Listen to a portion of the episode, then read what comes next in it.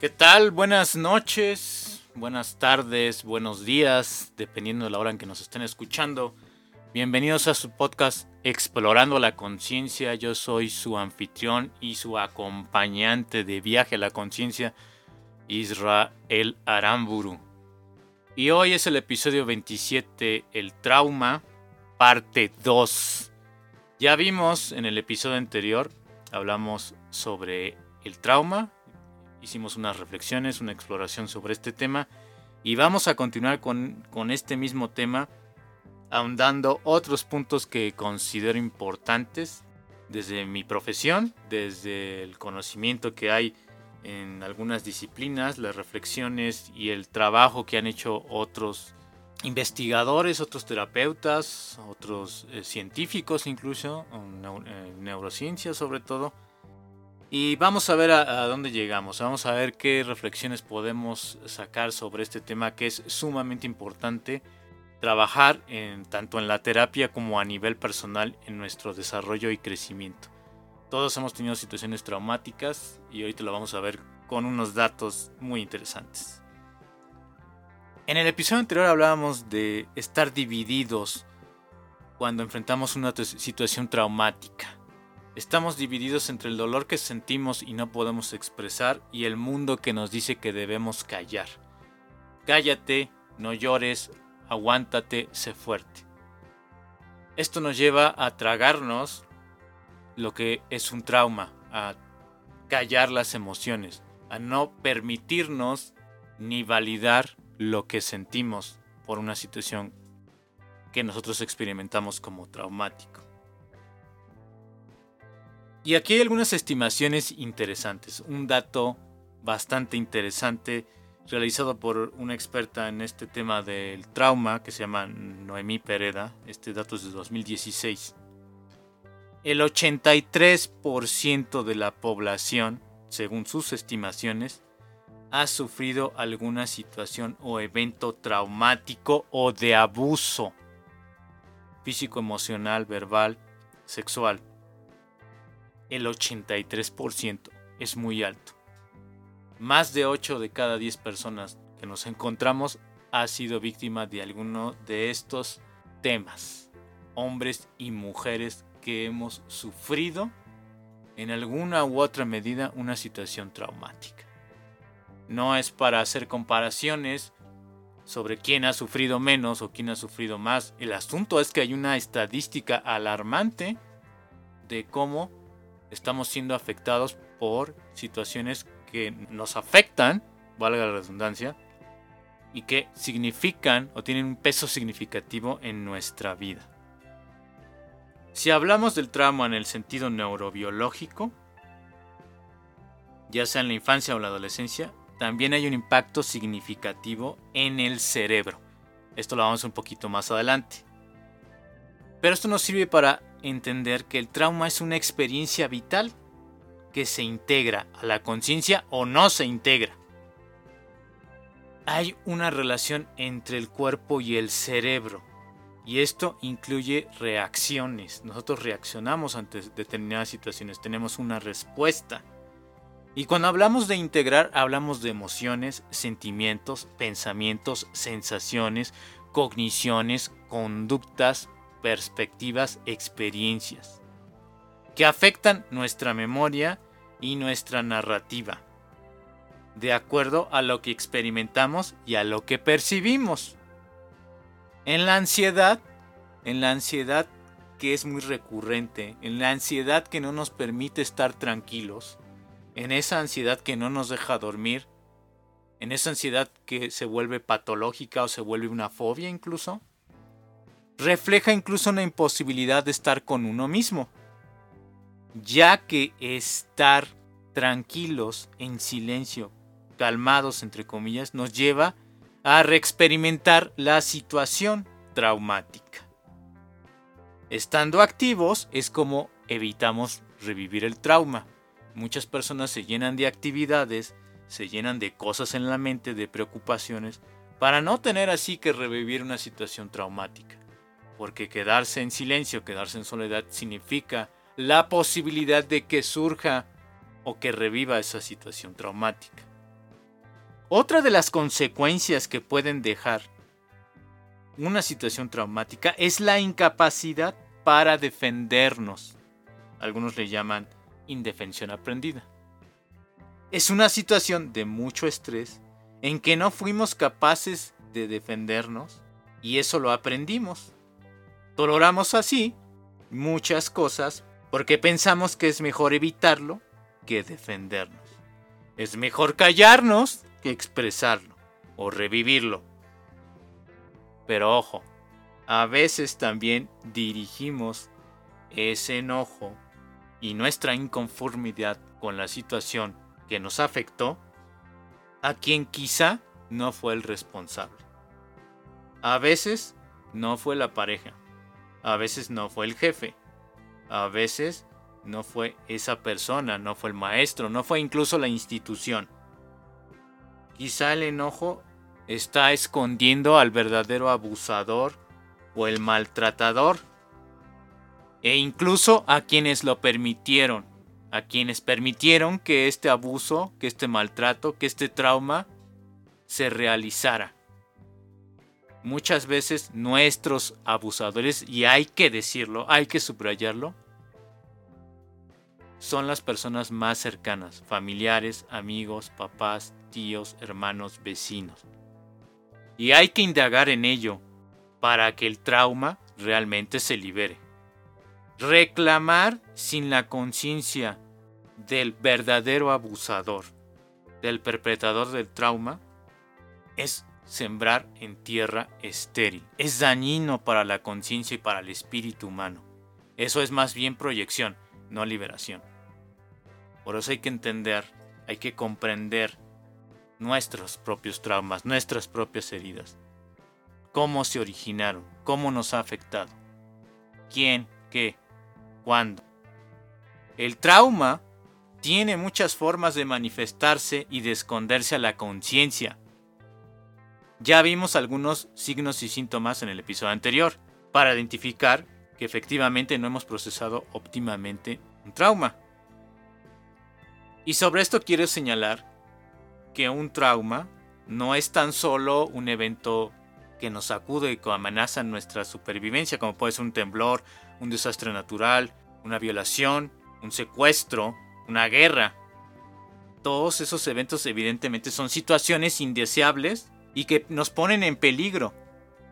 Esas situaciones deben atenderse sí o sí. Pero lo que me refiero es que también hay eventos y situaciones traumáticas, o al menos con un daño psicológico, emocional, espiritual, que nos afectan moral y emocionalmente y pueden gestar una serie o pueden gestarse, mejor dicho, en una serie de eventos repetitivos que nos hieren, que nos afectan, que nos hacen sentir inseguros o humillados. En este sentido, pues muchas situaciones de la vida podrían percibirse, hay que subrayar percibir, como eventos traumáticos.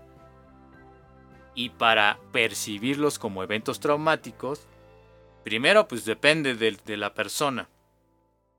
Pero también depende de, dos cosas más. De la interpretación subjetiva que hace la misma persona sobre ese evento, sobre esa situación que percibe como traumática, y de los recursos ambientales, sociales y emocionales que tiene la persona para enfrentar ese evento que lo está estresando, angustiando o que está poniendo en peligro o que al menos se lo percibe así su vida. Y en este sentido también hay que mencionar que algunos eventos o situaciones que nos pueden traumatizar, dañar o lastimar, también dañan nuestra integridad como personas. Incluso aunque nosotros digamos, eso ya pasó, ya olvídalo. No, esto no fue así. Algunos de estos eventos que pueden generar traumas y que suelen repetirse a lo largo del tiempo son, ya sea que somos niños o somos adolescentes o incluso adultos, negligencia emocional, abandono físico o simbólico, o emocional también, maltrato abuso sexual, físico, emocional o verbal.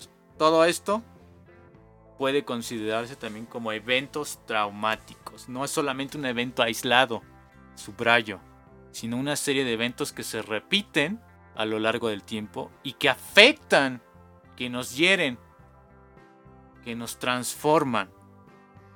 Ahora imagínate que este abuso se repite a lo largo del tiempo. Estragos a la conciencia, estragos a la autopercepción, estragos a la autoestima, a la seguridad, a la sensación de satisfacción con uno mismo y estragos a las relaciones con los demás. Si hacemos una rápida revisión desde el punto de vista neurobiológico, vamos a poder entender un poquito más. Cuando hay situaciones estresantes constantes, nuestro organismo se ve afectado. E incluso puede afectar a una siguiente generación, si tenemos hijos, por ejemplo. Hoy sabemos, hay estudios sobre esto, que las mamás que están estresadas transmiten a ese bebé que llevan en su vientre ese estrés que están experimentando. Y el bebé sin haber nacido ya está ansioso, angustiado y estresado.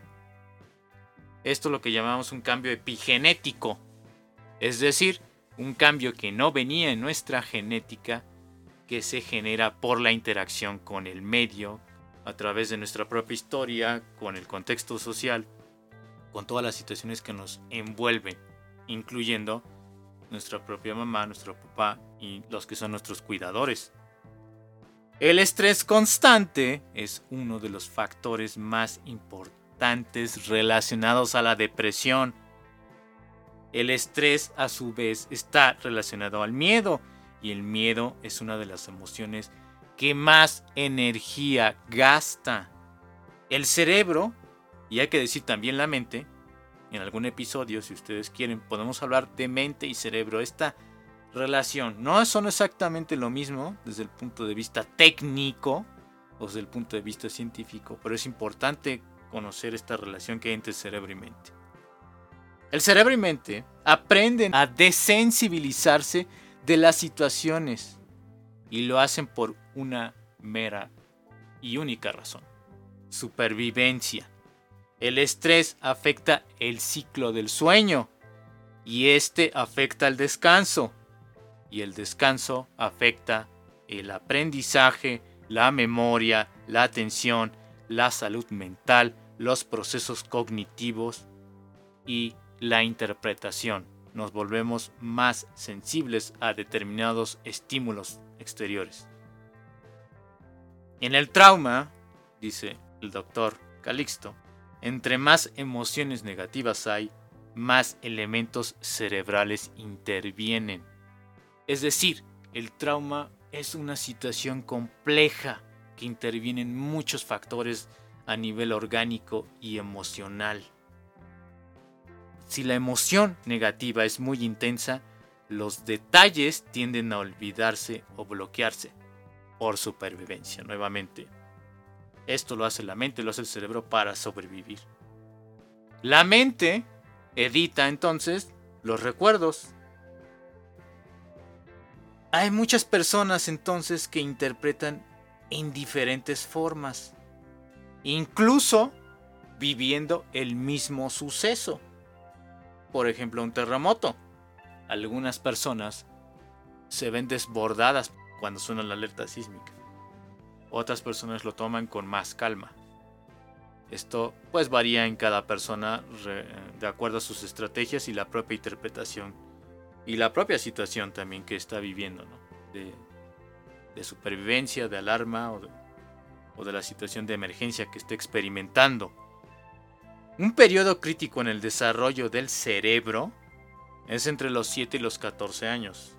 Y en realidad es desde los 0 a los 14, 15 años. Nuestro cerebro, toda esa información que recibe va a ser muy importante.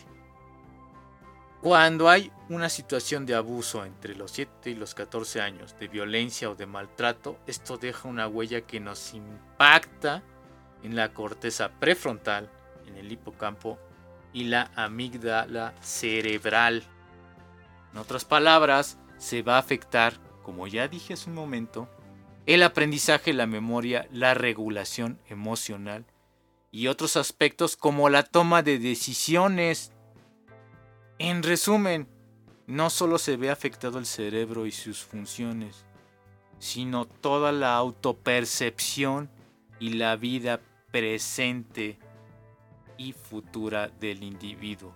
Es decir, el pasado nos va a afectar en nuestra vida cuando no ha sanado.